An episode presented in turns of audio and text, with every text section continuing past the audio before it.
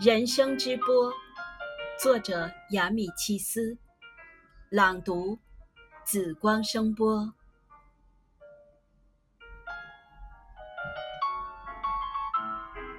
怎样的人才最有价值呢？读破了千万卷书的人最有价值吗？不是，仅只读书是不能冲破人生之波的。由书卷得来的知识，好比是行李一类的东西。如果头脑中塞满了这类东西，反不能清洁的在活的人生之波里游泳了。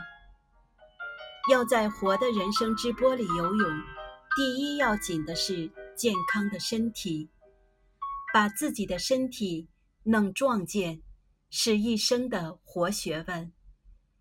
第二要紧的。是用自己的意志过活，世间尽有不用自己的意志，奴隶似的过其一生的人呢。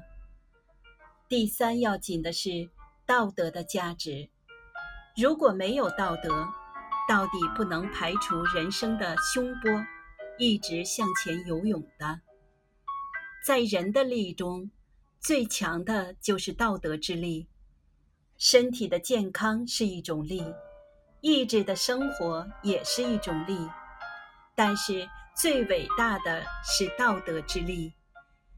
无论身体怎么好，意志怎么强，如果这人无道德的力，他一遇到世间的凶业，就会手足痉挛，不能左右游泳的。